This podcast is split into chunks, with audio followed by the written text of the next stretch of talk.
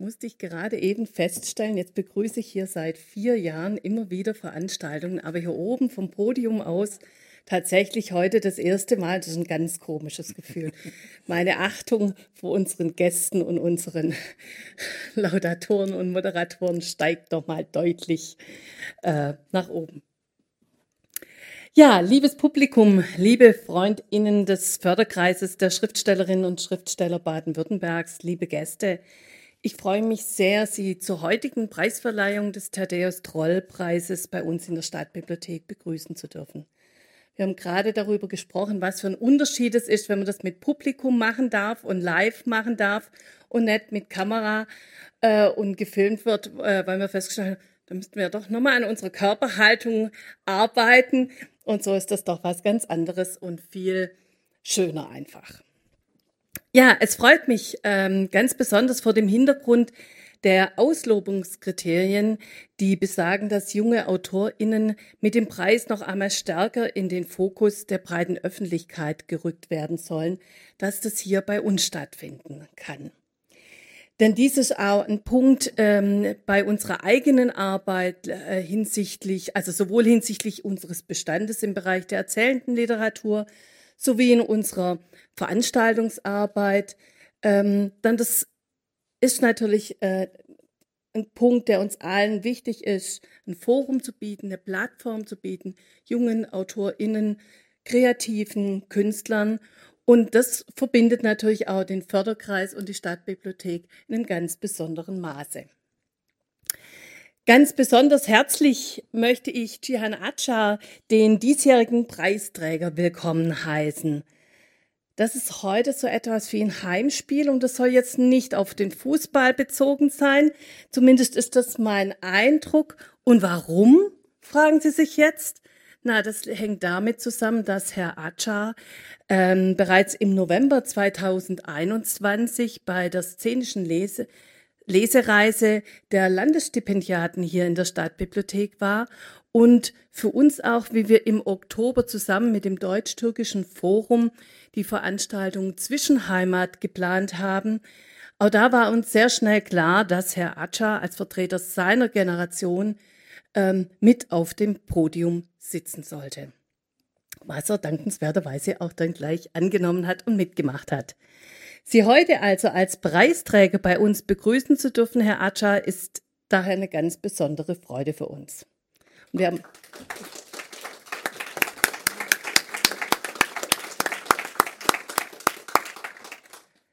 Doch ebenfalls herzlich willkommen heißen möchte ich natürlich den Satiriker und ehemaligen Chefredakteur der Titanic, das vor allen Dingen den älteren ähm, Lesern unter uns dann doch ähm, ja schon viele Erinnerungen weckt, äh, wenn ich da, deswegen war mir das auch so wichtig, nochmal an die Titanic zu erinnern, Herrn Oliver Maria Schmidt, der die Laudatio des heutigen Abends halten wird und vor allen Dingen auch hinterher als Gesprächspartner mit Herrn Archer hier auf der Bühne sein wird. Das haben, das haben wir gerade umgemodelt. Das Gespräch wird Herr Köppel machen. Das sieht man mal. Prompt, prompt. Sowas kommt natürlich nur bei einer Live-Begrüßung vor. Ähm, das kann man jetzt auch nicht rausschneiden. Das könnten wir jetzt mit der Kamera, könnten wir das jetzt locker machen. Deswegen herzlich willkommen dann, Herr Köppel. Doch nun gebe ich das Wort weiter an Herrn Witt, den ersten Vorsitzenden des Förderkreises, und wünsche uns allen einen spannenden und anregenden Abend. Lieber Herr Atscher, lieber Herr Schmidt, Sie sind sozusagen die Ehrengäste, die Aktiven heute hier auf dem Podium. Ich löse auch gleich auf, warum das so zu einer Serie geworden ist, dass Herr Atscher so oft hier in der Stadtbibliothek ist. Das ist von uns natürlich nicht so gewollt. Er hat zwei Landespreise hintereinander bekommen. Einmal den des äh, Förderpreises des Landes, der geht an junge Autoren, das sollen dann auch wirklich junge Autoren sein, die müssen nicht in Baden-Württemberg leben, die dürfen auch zum Beispiel in Berlin oder sonst wo leben. Das äh, schreiben die Statuten so vor. Und da hat er diesen Preis, diese Förderung im letzten Jahr bekommen. Und unsere Jury äh, hatte dieses Buch auch schon seit zwei Jahren im Blick, das darf ich verraten. Sie können das auf unseren Seiten auch nachlesen, was da alles in der Shortlist dann drin ist. Und die Jury hat sich, obwohl sie wusste, dass es jetzt zweimal hintereinander der Landespreis ist, wieder für Archer entschieden. Also ich denke, eine größere Auszeichnung und ein größeres Kompliment von der Jury kann man dann auch gar nicht kriegen. Ich habe darauf hingewiesen, dass das manchmal im Ministerium, von dem das Geld ja kommt, auch äh, nachgefragt wird, ja, warum zweimal hintereinander? Ganz einfach, die Jury ist autonom. Ich stehe der zwar vor, ich kann die leiten, ich kann auf solche Dinge hinverweisen, aber dann ist die Jury autonom und das ist auch gut so. Aber ich denke, äh, Sie freuen sich alle mit mir, dass das äh, zum zweiten Mal, ich glaube sogar schon zum dritten Mal in diesem Jahr in der Bibliothek stattfindet. Ich verrate Ihnen auch, wer dafür äh, zuständig war, nämlich unsere Jury. Das war Christian Schultheis, der im letzten Jahr den Preis bekommen hat. Dann Christoph Hinderer, ein Buchhändler aus äh, Stuttgart, Dr. Anton Knittel, Leiter des Literaturhauses in Heilbronn. Und wenn man Heilbronn hört, ein Schelm, der Böses denkt dabei. Dr. Franz Littmann, Kunstkritiker aus Karlsruhe, Dagmar Petrik, Autorin, äh, Kinderbuchautorin, die seit jüngstem auch bei uns im Vorstand ist. Dann Usha Kluge, die ich äh, auch unterm Publikum gesehen, Moritz Heger, den Leiter des Literaturhauses in Freiburg und all denen einen wirklich großen Dank, weil das ist eine Wahnsinnsleseaufwand, den die betreiben, das ganze Jahr über die Vorschläge machen.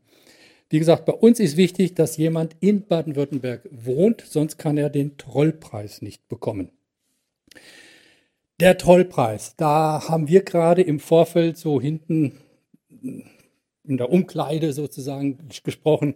Wir überlegen tatsächlich, weil wir so viele Nachfragen von Jüngeren bekommen haben, ist das denn gut, dass das weiterhin Trollpreis heißt? Die Jüngeren können kaum was mit anfangen. Das Image des Mundarts äh, hat er nicht, hat er nicht losgeworden. Dann kam vor etlichen Jahren ja seine aktive Rolle im Nationalsozialismus auf, wo er äh, auch in den Ghettos in Warschau äh, ja, für die Nazis Propaganda geschrieben hat.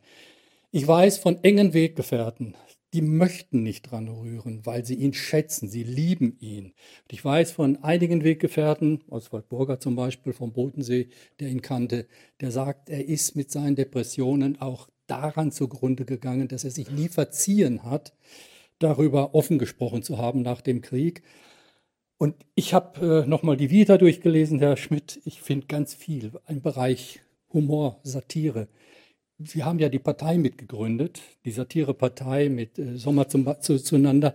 Wenn man reinguckt, was er in der SPD damals gemacht hat, mit welchen Kreisen, sich aber auch immer parteifern gehalten hat, es ist schon eine, eine tolle Karriere, die er nach dem Krieg hingelegt hat. Aber vielleicht gibt es mal eine neue, gute Idee zu sagen, wie können wir einen Förderpreis benennen.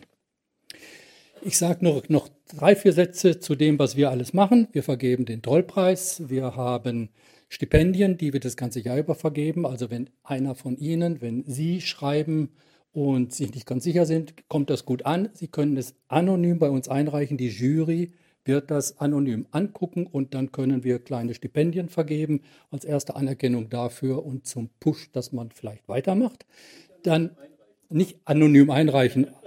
Herr Köppel bekommt Herr Köppel kennt die Namen, er anonymisiert sie und die Jury kennt die Namen nicht. Und da kommen ganz verblüffende Resultate manchmal bei raus. Und dann machen wir natürlich auch noch äh, Schulungen, wir machen Seminare, äh, damit die, die, wir sind also auch in der Ausbildung tätig. Das Geld kommt eine sechsstellige Summe tatsächlich vom Land Baden-Württemberg, vom Kultusministerium. Dafür sind wir sehr dankbar. Wir haben ein Netzwerk von 600 Autoren, Literaturbegeisterten und wir haben einen Trägerverein. Und jetzt kommt natürlich meine Bitte. Ich weiß, zu Weihnachten kommen alle und wollen Geld. Wenn Sie Mitglied bei uns werden wollen, das kostet so gut wie gar nichts. Die Mitgliedsbeiträge liegen dort hinten. Das hilft uns mit dem Verein. Ich glaube, wir sind jetzt bei 120 Mitgliedern, die den tragen.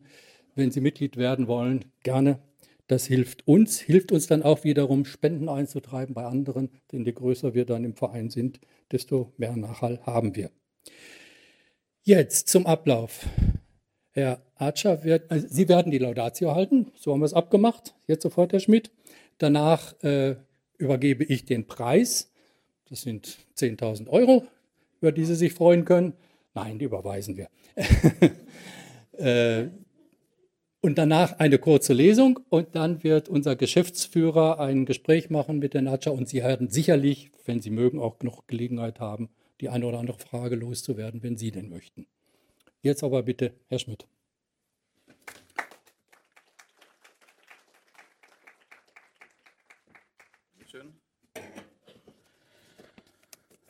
Guten Abend, meine sehr verehrten Damen und Herren. Ähm, Damen und Herren und DrittgeschlechterInnen, sehr verehrte Exzellenzen und Respektabilitäten, sehr geehrter Herr Ministerpräsident, liebe Festgäste, sehr geschätzter Preisträger Cihan Achar, Hoşgeldiniz Achar Ailesi, und jetzt auch noch in der Sprache des verehrten Thaddeus Troll, Chris Gottle, hocket euch gescheit nach, ihr granatemäßige Schwabesickel, neigeschmeckte Grasdackel, scholle Gesichter und Spätzles Dunker, liebe Festgäste. Die heutige Verleihung des Thaddeus Troll Preises 2022 ist ein Glücksfall. Obwohl Glück im Sinne von Zufall ist es ja eher nicht, dass Chihan Acha hier und heute diesen Preis erhält. Nein, das ist nämlich einer äußerst weisen Juryentscheidung zu verdanken. Der Thaddeus Troll Preis wird in diesem Jahr, wenn ich richtig gerechnet habe, zum 41. Mal verliehen, also seit 1981. Und auch wenn sich die Website des Förderkreises deutscher Schriftsteller in Baden-Württemberg, eine vorbildliche Vereinigung übrigens, die der rührige Thaddeus Troll mitgegründet hat, auch wenn sich diese Website bis heute über die Preisträger dieses und des letzten Jahres ausschweigt. Wenn ich durch die Namensliste sämtlicher PreisträgerInnen gehe, so sehe ich nicht nur eine beeindruckende Anzahl von Herr- und Frauschaften, die seit der Einsackung des Preisgeldes nie wieder etwas Nennenswertes Literarisches von sich lesen oder hören ließen, obwohl doch der Preis ausdrücklich an, so Zitat, jüngere, qualifizierte, aber noch wenig bekannte Autoren vergeben werden soll. Offensichtlich haben diese AutorInnen es vorgezogen, noch unbekannter zu werden oder zu bleiben.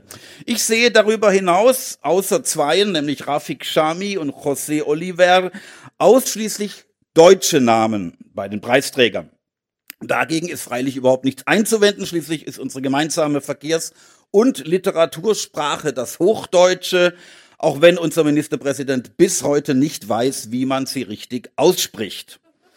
Wenn man aber bedenkt, dass der Namenspatron dieses Preises, Thaddeus Troll, seinen größten Erfolg mit der Beschreibung einer in weiten Teilen Deutschlands eher kritisch beäugten Minderheit hatte, so ist die erstmalige Vergabe dieser Auszeichnung an einen türkischstämmigen Autor eine gute, eine richtige und eine begrüßenswerte Sache.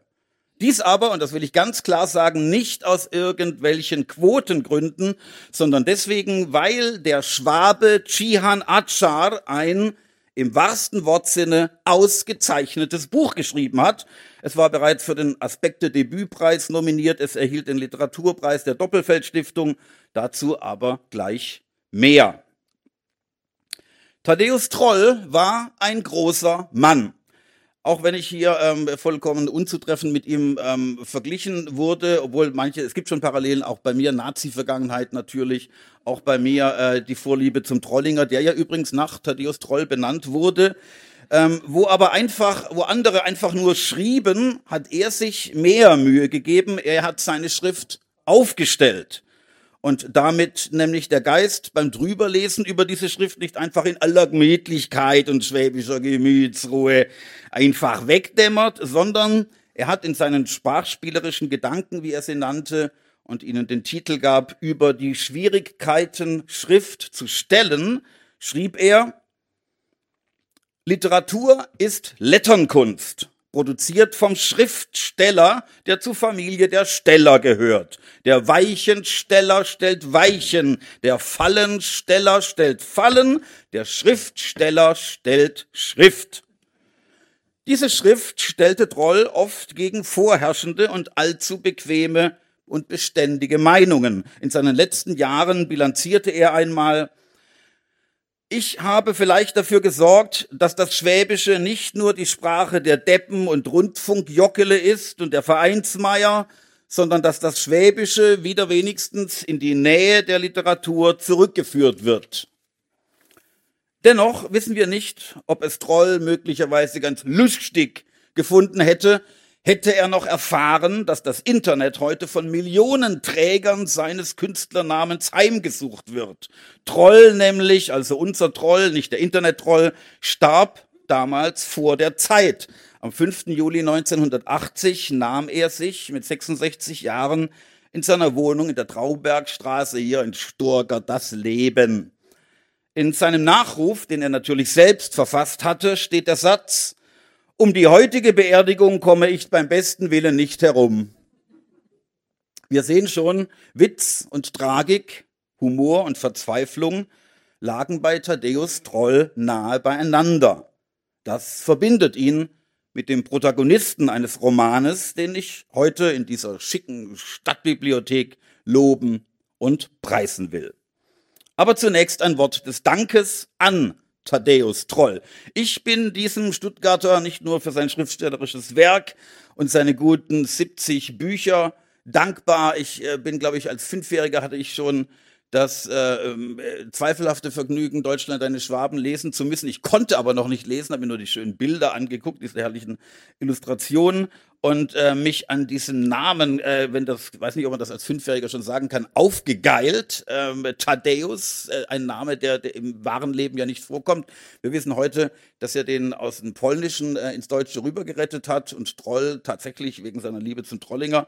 Aber das wusste ich alles noch gar nicht. Ich habe nur, äh, ich fand das Bild vorne drauf lustig und das Buch stand bei mir, bei den Eltern herum. Ich bin diesem Stuttgarter also nicht nur für seine Bücher dankbar, sondern auch für seine unermüdliche Schufterei als sozialer Aktivist. Ganz besonders bin ich ihm für die Gründung der Künstlersozialkasse dankbar, von der ich als ähm, äh, Low-Income-Inhaber, äh, als äh, Schreibender äh, unheimlich profitiere, ebenso wie für die Bibliotheksabgabe über die VG Wort, der GEMA der Schreibenden. Einer seiner letzten überhaupt veröffentlichten Texte Ende der 70er Jahre, erschien im Schweizer Satiremagazin Nebelspalter. Manche mögen jetzt denken, das ist eine Contradictio in termini, also eine, äh, dass die Schweizer ein Satiremagazin haben, ist das älteste Satiremagazin der Welt, um 1875 gegründet und manche sagen, die Witze darin sind genauso alt.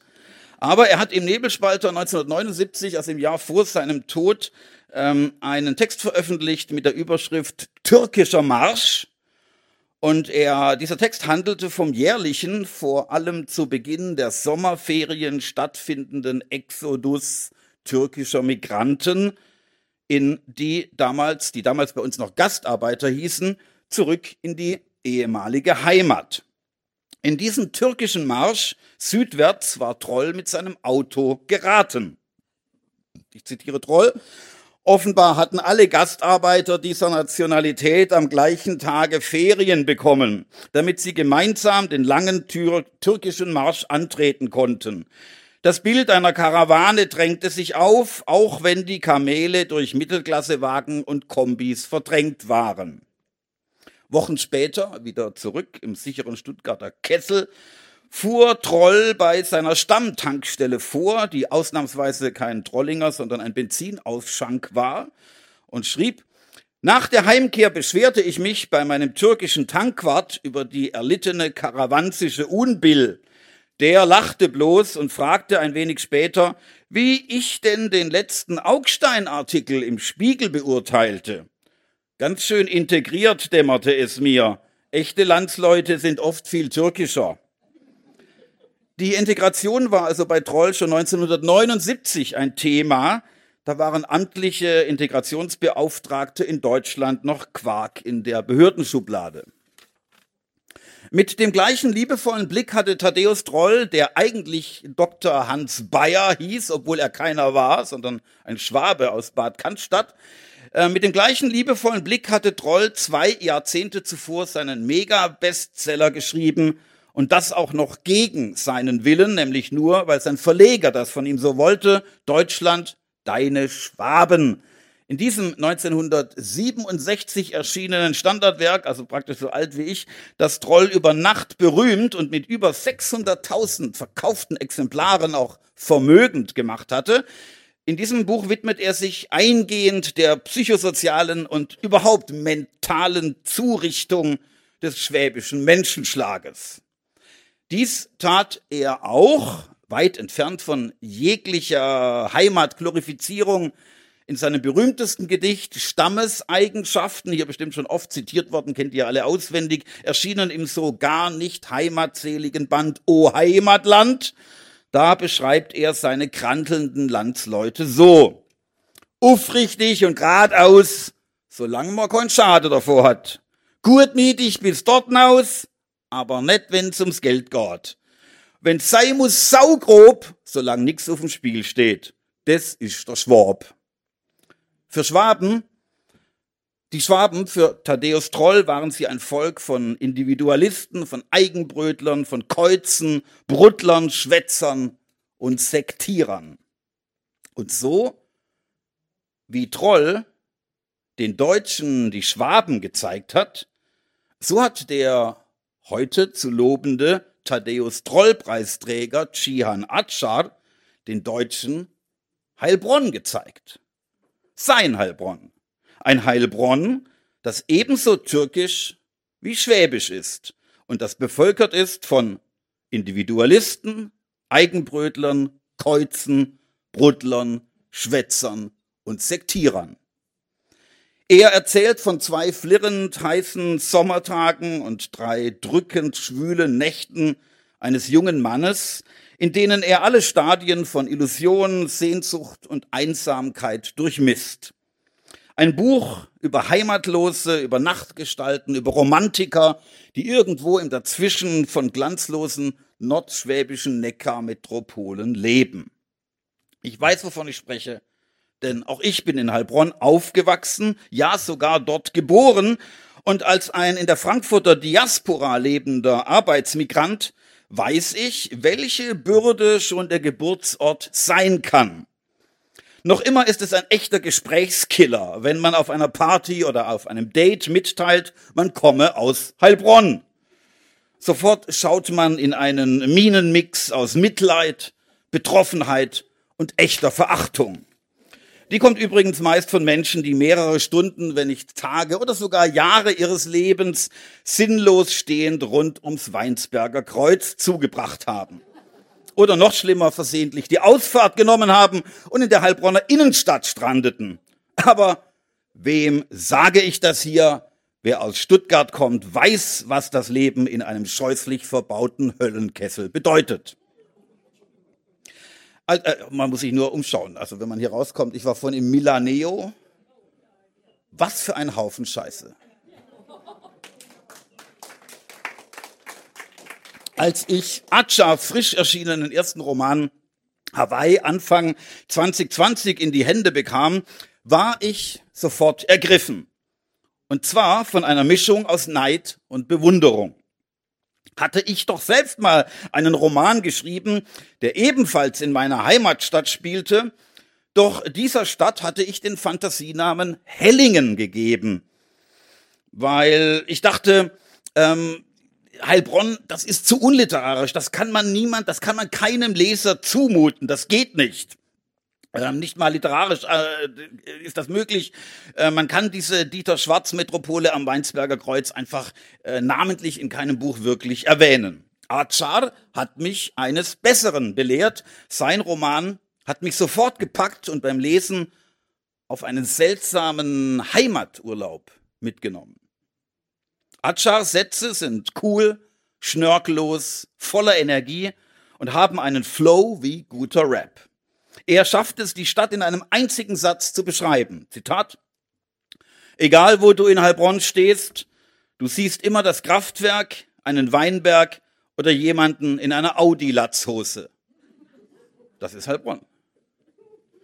Atschas Buch heißt Hawaii und ist benannt nach einem Heilbronner Stadtteil. Streng genommen ist es gar keiner. Ja, es ist nicht mal ein richtiges Viertel.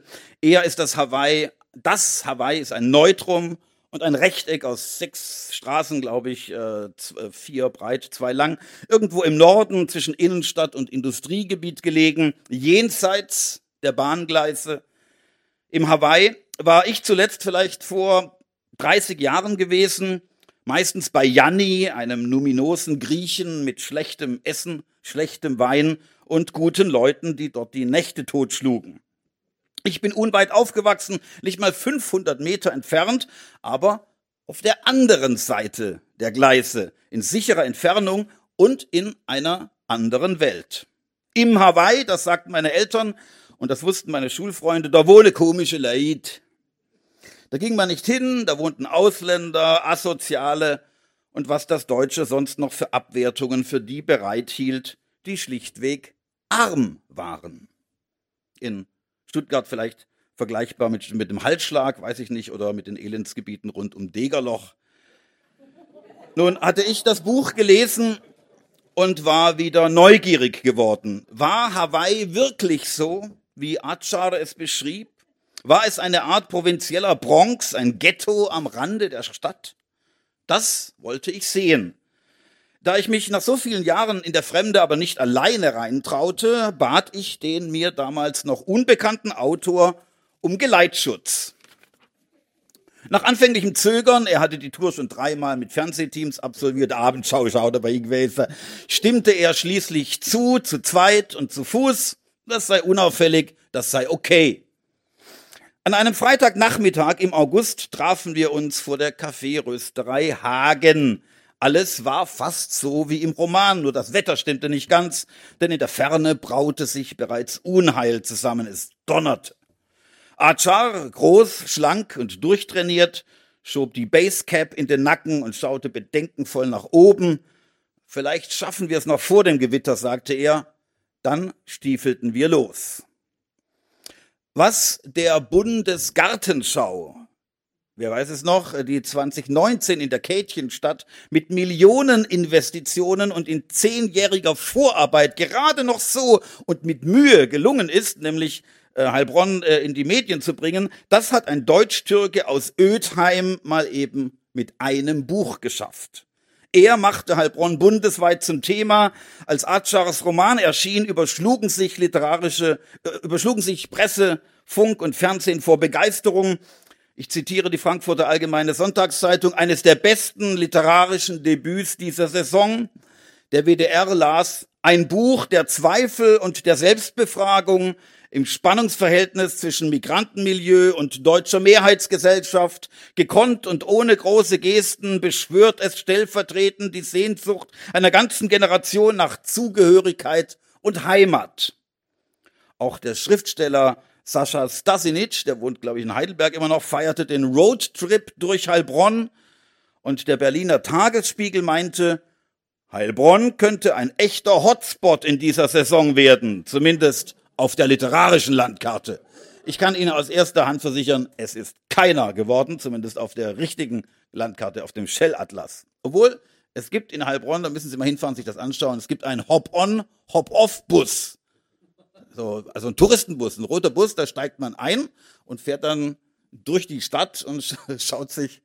Äh, es steht, ich habe das nur durchgelesen, es steht dran, es gibt 50 Sehenswürdigkeiten, äh, die dieser Bus abklappert. Ich weiß aber nicht, wie die auf mehr als drei gekommen sind. Aber es sind, werden 50 ähm, äh, Sehenswürdigkeiten. Aber Sie können jederzeit diesen Bus verlassen und dann mehrere Stunden warten, bis der dann wieder in seiner zweiten oder dritten Schleife vorbeikommt. Ich lade Sie ein, schauen Sie sich Heilbronn an. Es ist unvergesslich. Nehmen Sie sich in der Wartezeit ein gutes Buch mit, zum Beispiel Hawaii von Chihan Acha kann ich empfehlen. Acha erzählt die Geschichte eines jugendlichen Deutsch-Türken namens Kemal Arslan, dessen Leben gerade aus dem Ruder läuft. Seine Karriere als Profifußballer ist in der Türkei zerbrochen.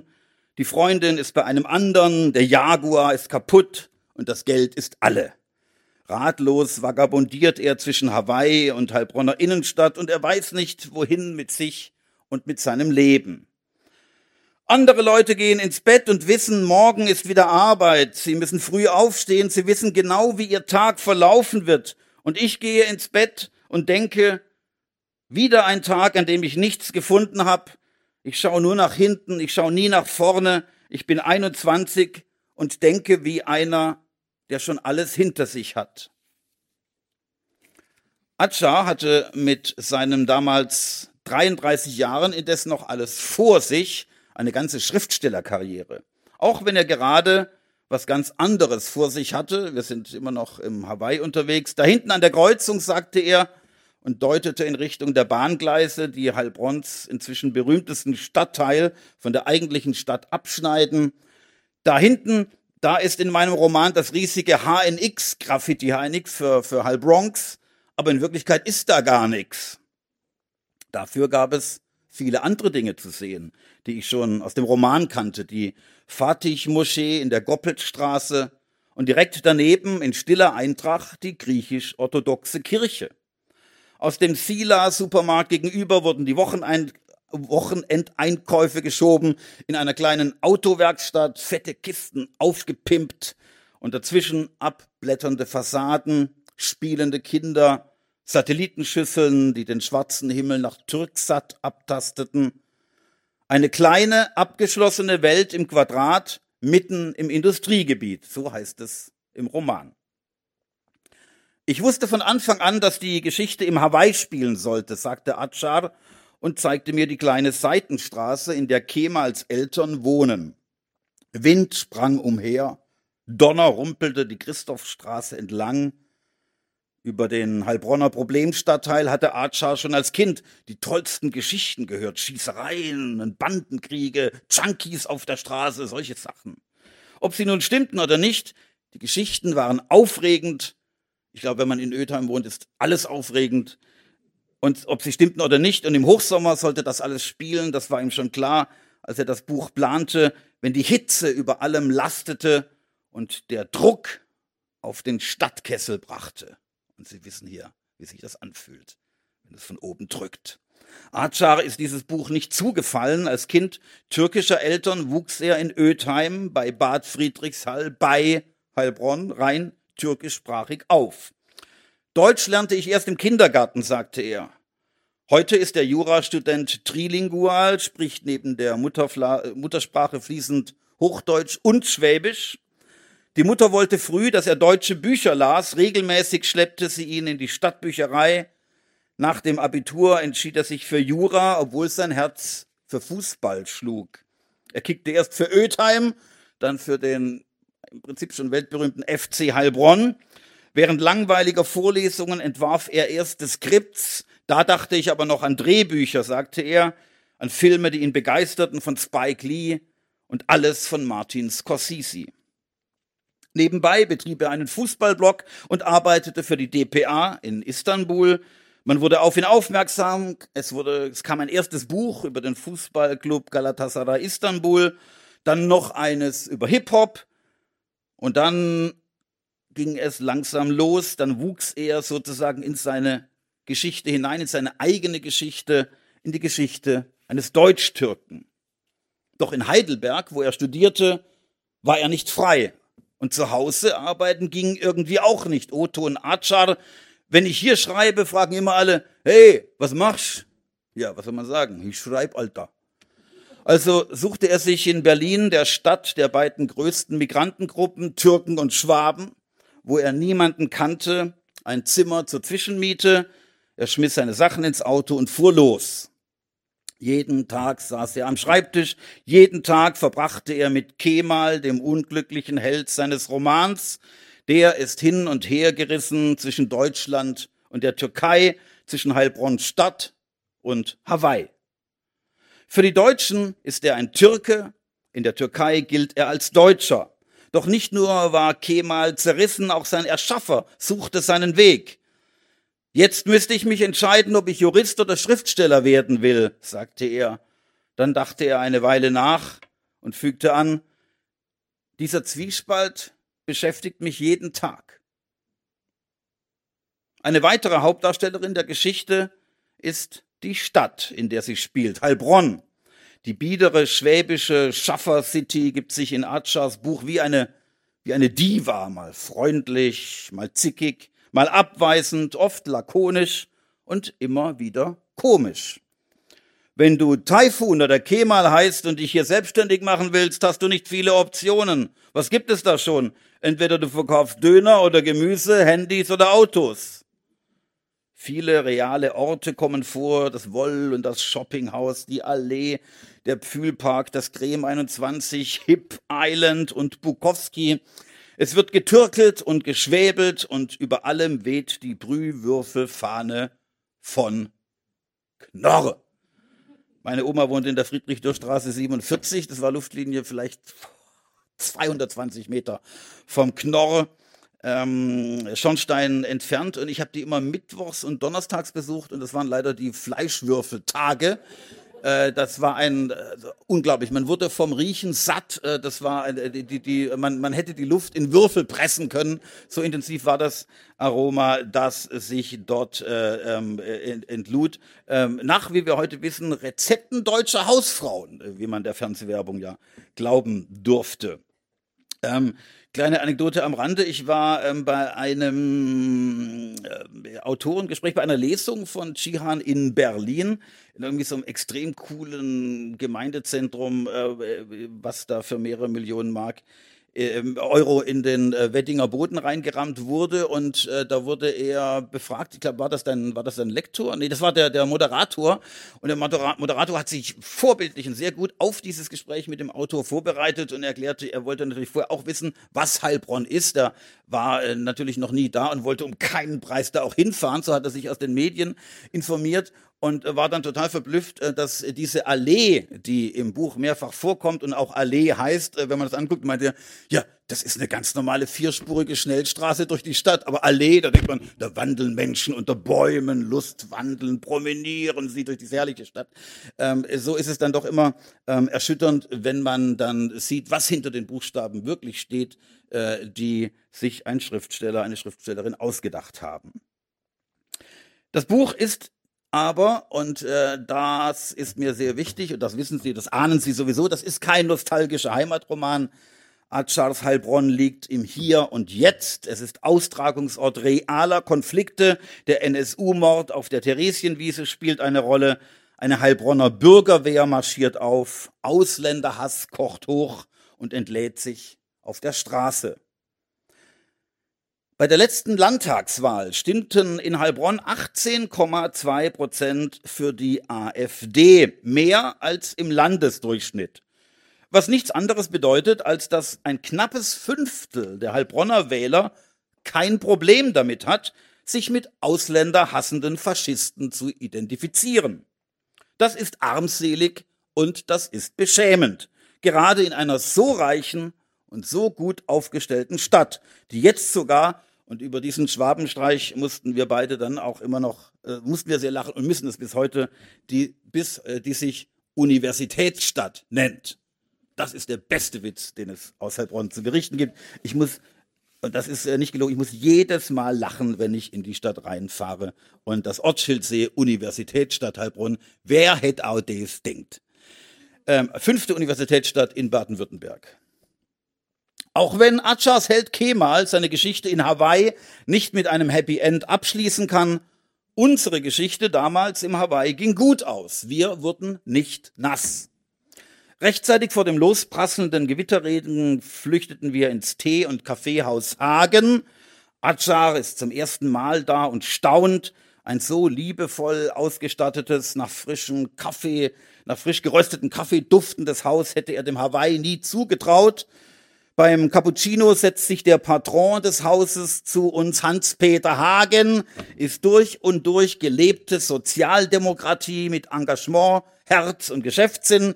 Berührungsängste kennt der alte Mann nicht. Seit 47 Jahren geht er einmal in der Woche ins Gefängnis in der Storchstraße. Und als er 1994, also äh, nicht äh, um einzufahren, sondern um dort äh, Gespräche zu führen, ähm, mit denen, die mit ihm sprechen wollen. Und als er 1994 seine Rösterei mit acht Angestellten ins Hawaii verlegte, sagten ihm seine Freunde, ha du spinnst. Ihm war das egal.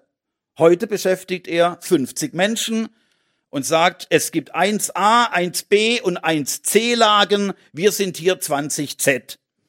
Aber wenn's gut ist, kommet leid. Dann erzählt er uns die Geschichte der Industriearbeitersiedlung, die aus bis heute unerfindlichen Gründen Hawaii heißt. Und Achar, der aufmerksam zuhört, sagt, ha, Herr Hagen, vor, vor dem Romanschreiben hätte ich mal zu Ihnen kommen sollen. Hagen lässt sich seine eigene, längst zerlesene Hawaii-Ausgabe signieren. Achars Stil habe ihm besonders gefallen, lobt der Patron und lädt den Autor sofort zur Lesung ins Kaffeehaus. Eine Frage hat er aber auch noch. Wenn er, Chian, doch aus Ödheim stamme, warum spiele der Roman dann nicht in Ödheim, in Ede, wie man sagt, jenseits von Ede ist woanders? Warum spielt denn das nicht in Ede? Nein, auf keinen Fall, erwidert der Autor, es musste dieses spezielle Biotop sein. Er sagt, das Hawaii soll stellvertretend für die ganze deutsch-türkische Szene stehen und Heilbronn für ganz Deutschland. Das Gewitter hatte sich inzwischen verzogen, die Sonne kam durch, alles dampfte und nun könnte es ja eigentlich nur noch eine Frage der Zeit sein, sagte ich beim Abschied, bis das vormalige Abbruchviertel zum angesagten Kultstadtteil würde. Das Theater Heilbronn sei ja auch schon da, das hatte dort eine Probebühne. Der Roman zum, den Roman zum Viertel gäbe es jetzt auch und dann könne es also nicht mehr lange dauern, bis die ersten schnauzbärtigen Hipster mit Turnbeutel und Topfhaarschnitt anwackelten. Ach was, sagte Hagen und schaute aus dem Fenster. Ich sehe das hier, dass das hier alles Multikulti wird. Austausch, Leben, auch mal Streit, es gehört einfach dazu. Und das ist eigentlich das Beste. Auch wenn unsere erste Begegnung an diesem Sommertag im Hawaii eher gut ausging, am Ende von Achars Roman steigt der Held Kemal erschöpft und desillusioniert am Heilbronner Hauptbahnhof in irgendeinen Zug. Er kauft ein deutschlandweit gültiges Ticket für 44 Euro und fährt irgendwo hin. Eine Reise ohne Ziel? Das mit der Reise ohne Ziel stimmte gar nicht, heißt es im letzten Absatz des Romans. Ich wusste ganz genau, wo ich hin wollte. An einen Ort, an dem ich der sein kann, der ich bin. Nicht Kemal, der Fußballer, nicht Kemal, der Arbeitslose, der Herumtreiber, der Versager, der Verräter, der Verkäufer, der Typ zwischendrin, sondern einfach nur ich. So einen Ort muss ich finden. Und wenn es ihn nicht gibt, dann muss ich halt für immer suchen. Das ist natürlich Rollenprosa. Das ist Kemal, der das sinniert, aber vielleicht ist es auch ein bisschen Chian Acha, der da spricht und denkt.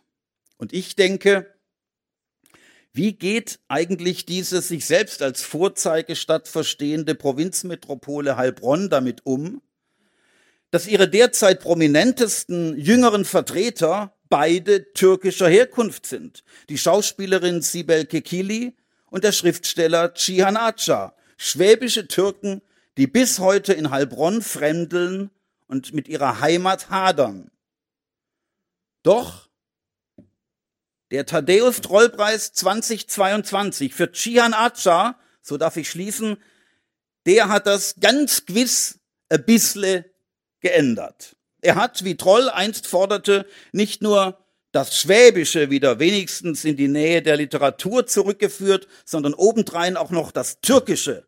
Und er hat dem Autor wenigstens ein bisschen mehr Heimat gegeben.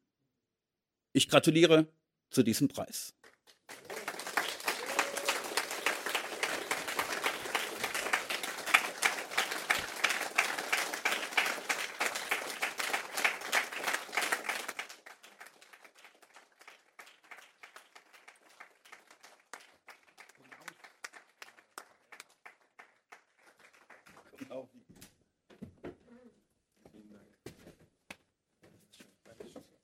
Jetzt bleibt mir nur ganz förmlich den Preis zu überreichen. Dass es 10.000 Euro sind, habe ich schon gesagt. Also herzlichen Glückwunsch auch von unserer Seite aus noch einmal. Die Frage, die mir ganz häufig gestellt wurde, so im letzten Jahr, war, werden Sie weiterschreiben? Auf jeden Fall. Ja, ja? weil das ist eine Frage, die kam auf, weil man hörte Jurist und äh, es könnte auch beruflich woanders hingehen. Ja, es geht zweigleisig weiter, immer noch, aber das Schreiben wird immer, immer dabei bleiben. Ja, ja dann Bühne frei für Sie. Vielen Dank. Dankeschön. Ja.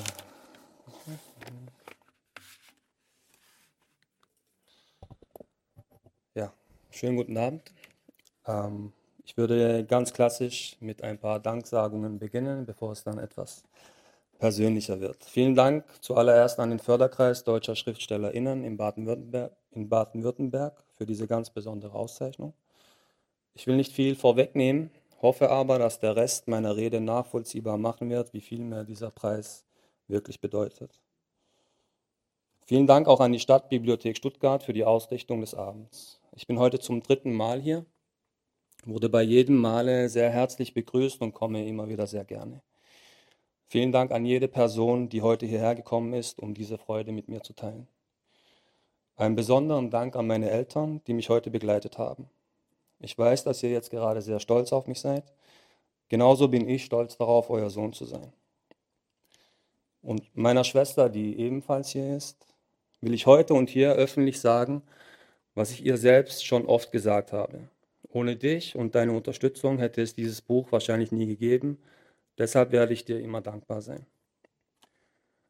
Dennis und Alessia, ich denke an euch. Ihr könnt zwar heute nicht dabei sein, aber ihr seid immer mit mir, egal wo ich bin. Vielen Dank an Hansa Berlin und den Hansa Verlag für das Vertrauen und den Mut, einem damals noch ziemlich unbeschriebenen Blatt wie mir eine Chance zu geben. An Martin Brinkmann, Lina Musur und Thomas Rode. Ihr habt mich bei meinen ersten Schritten in die Literaturwelt begleitet und seid auch weiterhin an meiner Seite und euer Rat und eure Hilfe bedeuten mir sehr viel.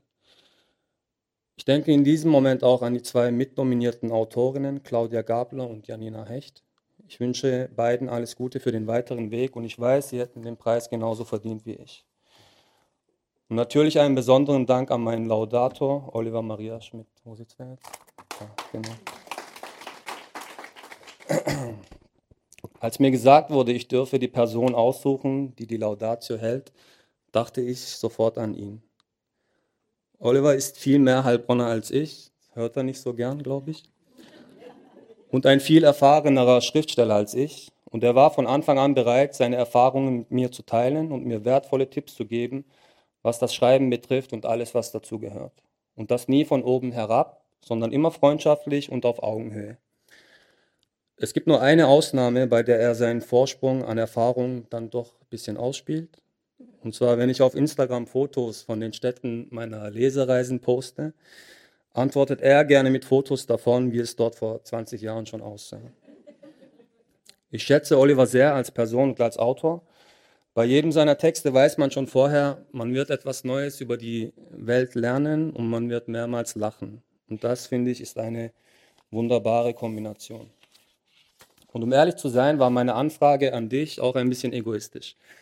Das hier ist schließlich meine erste Dankesrede, also dachte ich, ich lade einfach einen begnadeten Vorredner ein, dann ist es weniger dramatisch, wenn meine Rede schief läuft.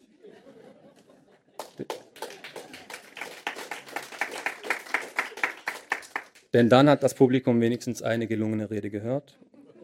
Deshalb auch dafür nochmal vielen Dank, Oliver. Es gibt noch viel mehr Personen, denen ich zu danken hätte, aber hier muss ich an eine Stelle in meinem Roman denken, bei der eine Figur auch eine Rede hält und so lange so vielen Menschen dankt, dass irgendwann niemand mehr so richtig folgen kann. Deshalb mache ich jetzt lieber mal weiter. Wenn man auf die Idee kommt, einen Roman zu schreiben, stellen sich sehr viele Fragen.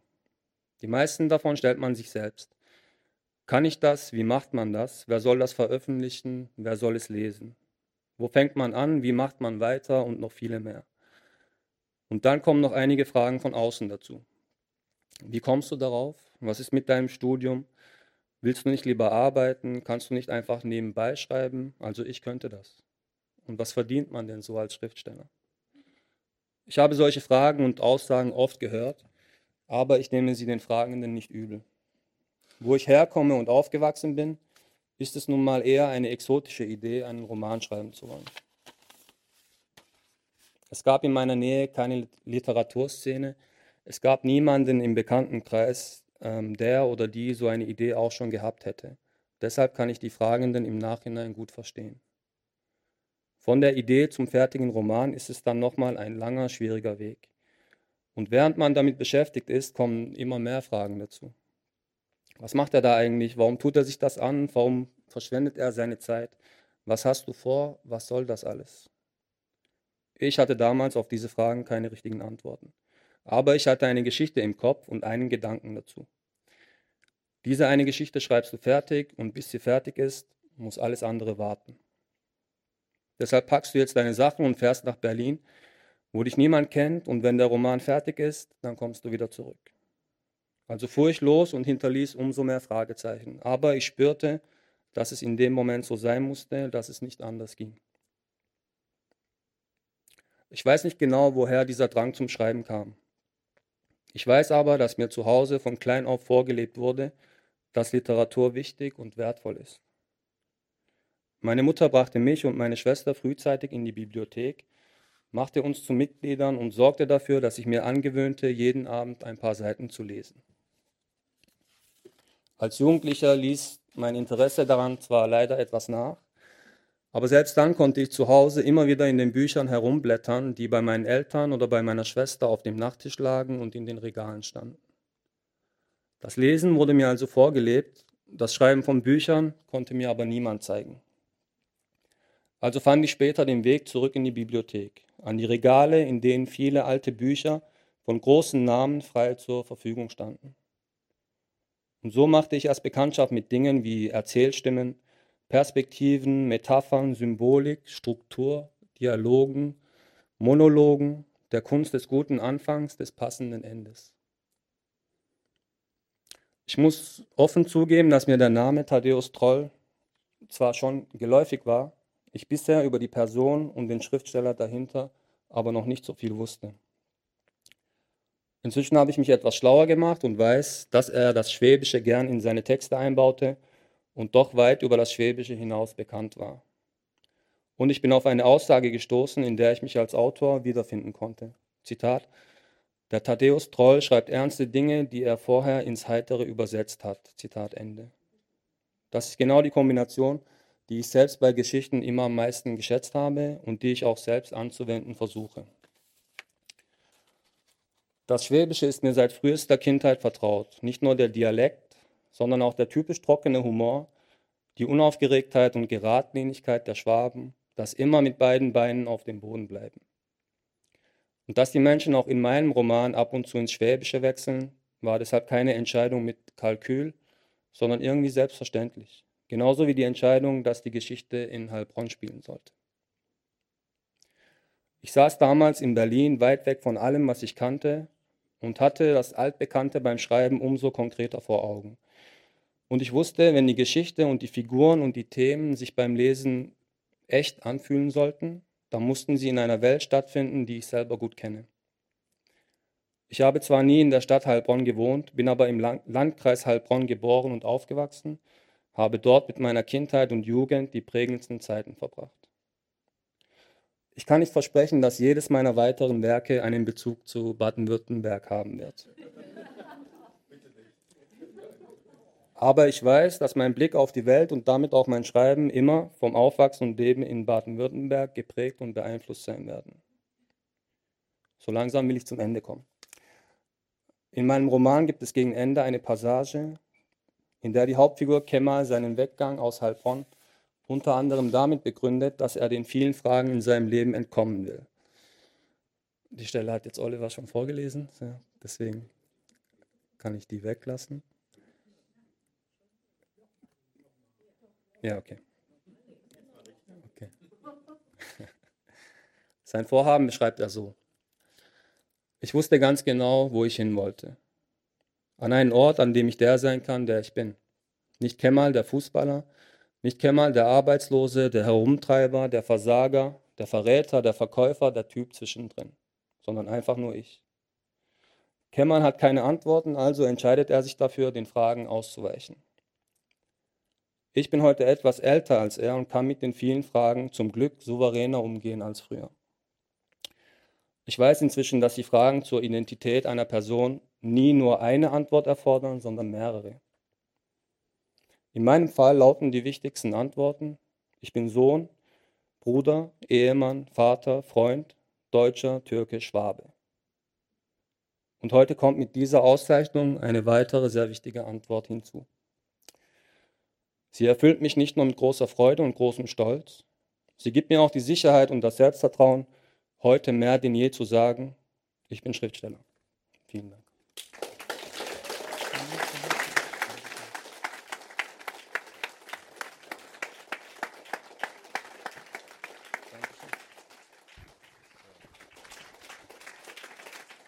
Hallo, jetzt, ähm, jetzt, jetzt fragen Sie sich, kommt noch ein neues Gesicht, äh, genau.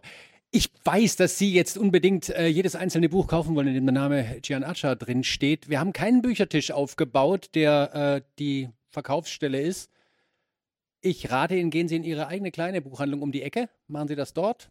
Vielleicht ist die auch übers Internet erreichbar. Oder was Sie auch machen können, wir machen jedes Jahr eine Anthologie mit ungefähr 20 Texten oder haben wir bis jetzt gemacht. Zum letzten Mal machen wir es dieses Jahr, äh, den Förderband. Und da ist schön, hinten eine schöne Überblicksliste drin über alle Trollpreisträger, die es äh, bis jetzt jemals gegeben hat. Und auch da steht natürlich der Name Gian Acha drin. Äh, der Herr Witt hat es vorhin vergessen zu sagen, deswegen sage ich es jetzt nochmal. Bevor wir eine kleine Lesung von Cihan noch hören, aus dem Roman und danach noch in eine kurze Frage-Antwort-Runde übergehen. Und wenn Ihnen nichts einfällt, dann habe ich schon zwei Fragen, die ich stellen kann.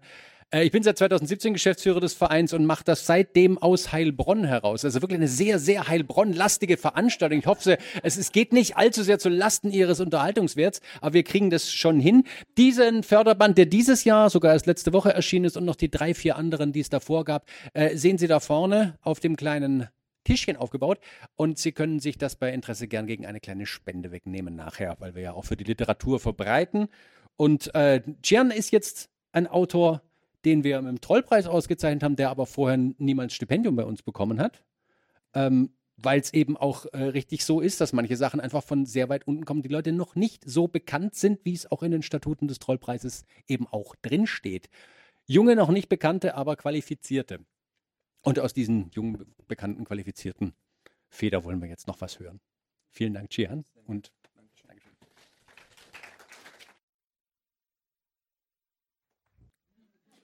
Cian, weißt, Cian, weißt du, wo der Name tatsächlich herkommt, die Bezeichnung? Ähm, nein, nicht so ganz sicher, weil ich habe bei der Arbeit am Roman oder als sich das immer mehr in den Vordergrund gedrängt hat, dieses Thema, habe ich dann auch recherchiert. Aber niemand hat so die richtige Antwort darauf. Da gibt es auch nur Theorien. Ja. Ähm, Was war die glaubwürdigste? Oder die, die, manchmal sucht man sich ja dann einfach eine raus und sagt, so, das ist jetzt für mich die Wahrheit, ihr könnt mich alle mal. Das ist jetzt ja, eine, die. die vielleicht Sinn machen würde, war eben, dass es ein ironischer Name war, dass man sich ähm, einfach den Namen eines Sehnsuchtsortes auswählt. So wie Universitätsstadt Heilbronn. Ungefähr so, ja. Ah.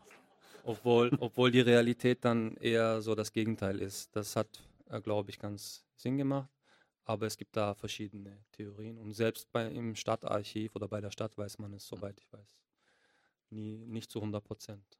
Es müsste etwa zehn Jahre her sein. In Heilbronn gibt es ein äh, unabhängiges Stadtmagazin, äh, für das regelmäßig auch der Oliver Maria Schmidt kolumniert. Ich habe da auch eine Zeit lang dafür kolumniert und habe irgendwann mal gedacht, was könnte man denn tun? Und mir war bekannt, dass in Besigheim, wenn Sie jetzt von Stuttgart auf die Wahnsinnsidee kommen, von Stuttgart nach Heilbronn zu fahren mit dem Zug, dann gibt es Züge, da merken Sie Besigheim gar nicht und es gibt welche, die, die halten da sogar. Und in Besigheim gibt es auf dem Berg äh, drauf ein Wohngebiet, das heißt Korea. Und ich habe mir doch mal gedacht, weil ich wusste, frisch nach Heilbronn gezogen, es gibt Hawaii, es gibt Korea, dann haben wir eine Tour gemacht von Korea nach Hawaii. Äh, durch, durch den Wald, äh, auf dem Kanu und dann an der Straße lang. Und bei Korea weiß man, wo es herkommt. Das ist einfach ein Viertel, das zur Zeit des Koreakriegs erbaut wurde. Und deswegen hat man damals zu diesem Viertel aus irgendwelchen Gründen Korea gesagt. Irgendwie hat sich dann festgesetzt. Und ich dachte, vielleicht gibt es sowas auch für Hawaii, aber ich noch nichts. Keine, keine Theorie, die sich wirklich festgesetzt hat. Wenn selbst Ja. das Stadtarchiv nichts weiß, nichts Sicheres. Ist ein bisschen ein Geheimnis. Aber was ich auch zum Titel oder zu dem Begriff sagen kann, ist, am Anfang war es für mich ein bisschen eine zwiespältige Sache, das als Titel zu nehmen. Ähm, weil beim Schreiben hatte ich am Anfang eigentlich eher nur so das Ziel, okay, die Geschichte soll in ganz Heilbronn stattfinden. Und Heilbronn ist so der zentrale Ort. Und erst als ich dann eine Szene schreiben wollte, in der die Hauptfigur Kemal seine Eltern besucht, bevor sie in die Türkei gehen, da hat sich das dann halt angeboten, dass sie genau in dieser Gegend wohnen, weil da ähm, die Gegend war schon immer dafür bekannt, dass viele ähm, türkische, deutsch-türkische Familien dort beheimatet sind. Und das war dann eher so eine spontane Sache. Mit dieser Szene fing das dann an. Und am Ende wurde es immer wichtiger. und dass es dann zum Titel wurde, war für mich selber auch, wie gesagt, interessant und erstmal ein bisschen zwiespältig, weil ich selbst habe dort nie gelebt. Ich kenne es selber auch nur von außen. Ich kenne viele Geschichten darüber, aber ich wollte dann nicht so, dass es ähm, es nicht so hinstellen, dass da einer, der dort aufgewachsen ist, seine Geschichte zu dem Viertel erzählt, sondern es ist ein, ein einer der Orte von, von vielen Orten in der Geschichte eher so. Es ist auch als Begriff auch eine schöne Brücke rein in den Roman, Genau, der das damit war- erstmal dann gar nichts zu tun hat. Sprich, er, Ja, als Äh, Titel äh, funktioniert es auch gut. er, ich. erweckt, Also, er erweckt Bilder und erweckt Genau. irgendetwas und man weiß dann gleich, okay, das kann damit gar nichts zu tun haben. Dann, und dann ist man erfreut, so einen schönen eigenständigen Roman dann auch zu haben insgesamt, neben all dem, was einen sowieso freut. Ich kenne Hawaii ein kleines bisschen. In der Kaffeerösterei Hagen, die zwei, dreimal vorkam, habe ich geheiratet. Von daher, ah, man kommt ja nicht raus aus Heilbronn, das- sie lassen einen ja gar nicht. Ähm, ich lasse Sie aber. Was gibt es noch für Fragen? Genau. Frau Jung.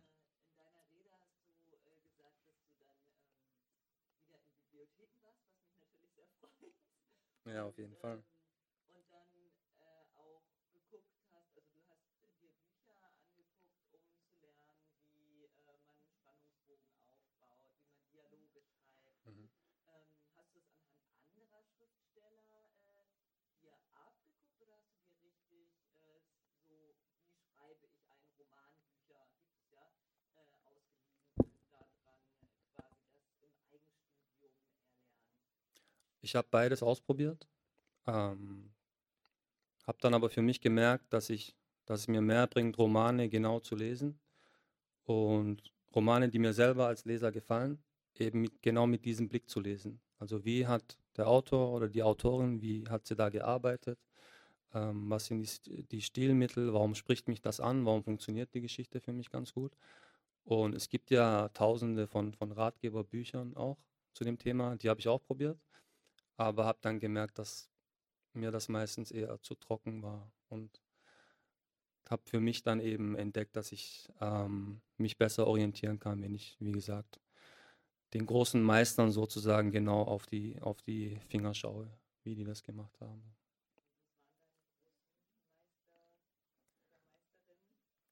Ähm, erster Name, der mir einfällt, ist immer Franz Kafka. Das war nämlich schon in der Schule. Ich habe das vorhin auch schon angesprochen. Als Jugendlicher hatte ich wenig Interesse für Literatur eigentlich, aber in der Schule haben wir dann zum Beispiel einen Text, eine Kurzgeschichte von Kafka behandelt und da habe ich dann zum ersten Mal gemerkt, wie ich wirklich aktiv mitarbeiten wollte im Unterrichtszeit. Was normalerweise nicht so ganz mein, mein Ding war, aber da habe ich gemerkt, es spricht mich irgendwie an. Das ist irgendwie auf der einen Seite eine ganz klare Sprache, auf der anderen Seite ähm, auch eine geheimnisvolle Sprache, die im Kopf irgendwie weiterarbeitet. Und das war so einer der ersten. Und dann viele auch eher so ältere Bücher, weil das in der Bibliothek meistens so die Bücher ist. Bücher sind, auf, auf, die man, auf die man trifft.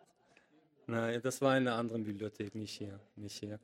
Ähm, so Anfang 20. Jahrhundert, deutsche und amerikanische Literatur vor allem. Ganz viele Autoren. Ähm, Hans Fallada zum Beispiel, Döblin, Berlin Alexanderplatz hat mich sehr fasziniert. Und aus den USA John Fante, Hemingway, Salinger, so die Klassik, die bekannten Namen haben mich, haben mich angesprochen als erstes.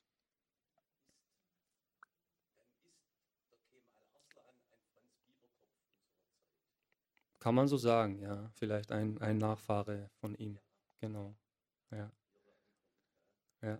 Der, die, die Figur hat mich da sehr angesprochen, aber auch der Stil bei, in dem Buch von Döblin. Da weiß man bei jedem Kapitel vorher nicht, was einen erwartet, weil er packt da in jedem Kapitel einen völlig neuen Stil aus. Das hat mich sehr fasziniert und das will ich vielleicht in Zukunft auch probieren, mal in die Richtung was zu machen.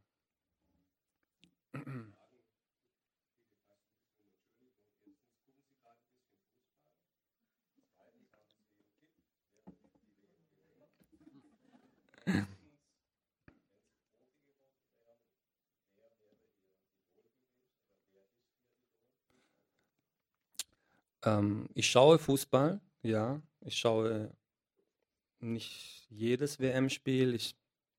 Da bin ich auch, muss ich ehrlich sagen, hin und her gerissen. Auf der einen Seite findet man das natürlich nicht gut, was, wie es zu dieser WM kam, die Hintergründe, was sich da alles abgespielt hat. Auf der anderen Seite muss ich ehrlich sagen, dass ich den Fußballfan nicht ganz ähm, abschalten kann. Und wenn dann Deutschland spielt oder irgendeine Mannschaft wie Argentinien, die mir gefällt, dann schalte ich, schalte ich schon ein. Und die zweite Frage, mein Tipp oder meine Hoffnung ist, dass Argentinien, wenn, wenn es nicht Deutschland wird, dann soll es Argentinien werden, weil da spielt Messi mit, das ist so mein aktueller Lieblingsspieler. Und damit ist ja dann die dritte Frage auch schon, weil auch so ein Typ äh, Spielmacher, der das ganze Spiel lenken kann, technisch gut und das gefällt mir immer, gefällt mir immer am meisten. Ja, bitte.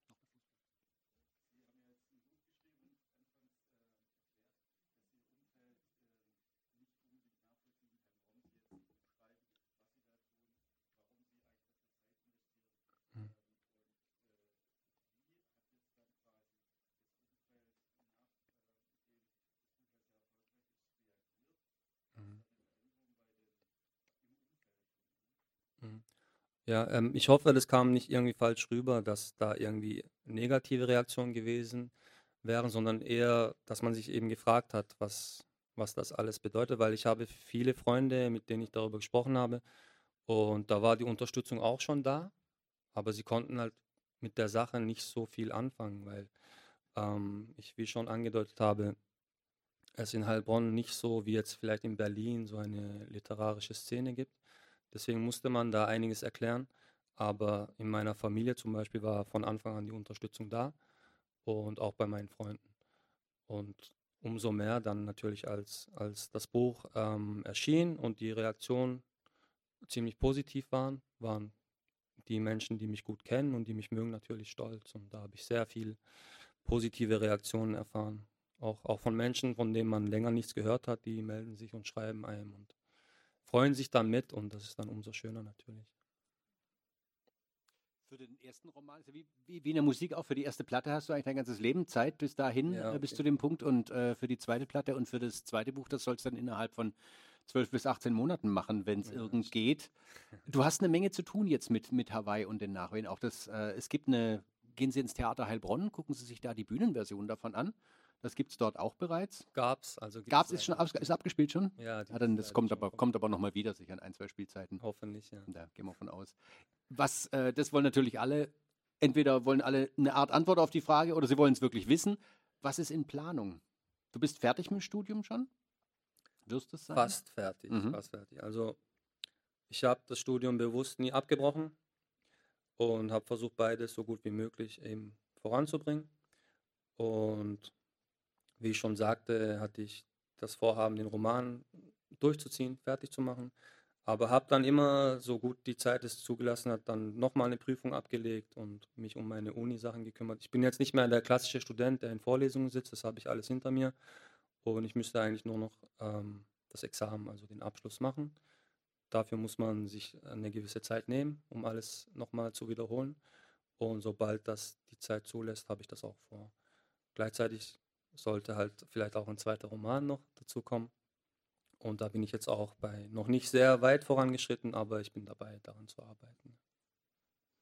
Das ist auf jeden Fall schon mal ein guter Ausblick in die Zukunft. Hallo. Ich habe noch eine ganz neugierige Frage. Ähm, Hansa Verlag ist ja einer der bedeutendsten literarischen deutschen Verlage. Wie kam der Kontakt zwischen Ihnen und dem Verlag zustande? Ist der auf Sie zugekommen oder haben Sie ein Manuskript unverlangt zugeschickt und die sind darauf eingegangen? Das würde mich einfach interessieren. Ja, ähm, ich sagte, wie ich vorhin sagte, ging ich ja nach Berlin, um den, um die Idee war, ein halbes Jahr dort zu bleiben, mit einem fertigen Roman zurückzukommen. Hat nicht so ganz gut geklappt. Es waren dann nur so zwei, drei Kapitel, die fertig waren. Aber ich hatte das Glück, mein Agent ist ähm, veröffentlicht ein, regelmäßig eine Literaturzeitschrift mit kürzeren Texten, mit Kurzgeschichten, mit Essays. Und der meinte dann, hey, das, was du bis jetzt geschrieben hast, das können wir ja da mal reinmachen in diese Zeitschrift und dann schauen wir mal, was sich so ergibt. Und zum Glück gab es dann Interesse von ähm, ein paar Verlagen, darunter dann auch Hansa Berlin. Es kam dann zum Treffen mit meiner späteren Lektorin. Und da haben wir halt sehr schnell gemerkt, wir sind auf einer Wellenlänge und wir können das dann gemeinsam weiterentwickeln. Und sie hat das dann ähm, weiterhin begleitet, die Arbeit daran. Also es war nicht so, dass ich einen fertigen Roman eingeschickt habe, sondern ähm, es war dann mehr eine Zusammenarbeit und das war auch sehr hilfreich und wichtig für mich. ist aber im Angesicht auch dessen, was der Förderkreis der SchriftstellerInnen in Baden-Württemberg das ganze äh, Jahr ein, Jahr aus seit nächstes Jahr in 50 Jahren macht, ist es eine total märchenhaft schöne Erfolgsgeschichte. Und äh, weil, sehr, weil sehr, sehr viele äh, schauen, wie kann ich an irgendjemand rankommen, der irgendjemandem, der irgendwas weiß, irgendwas zeigt und wie weiß ich, dass ich etwas.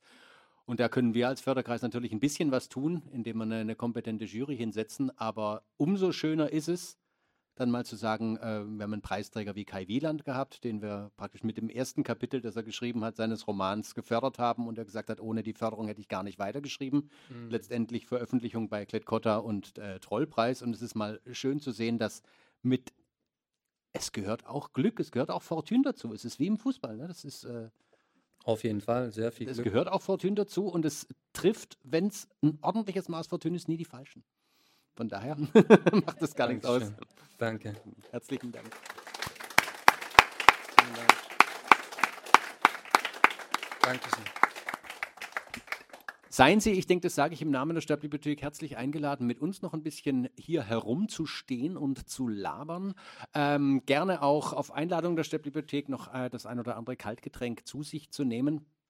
Und ansonsten danke ich Ihnen auf jeden Fall sehr. Gehen Sie in Ihre örtliche kleine Buchhandlung, ähm, gucken Sie nach Büchern, die Sie interessieren, kaufen Sie sie dort und äh, wenn Sie sich daran erinnern wollen, dass Sie das tun wollten, nehmen Sie als Gedächtnisstütze so ein Buch da vom Eingang mit. Dankeschön. Vielen Dank auch von mir fürs Kommen. Dankeschön.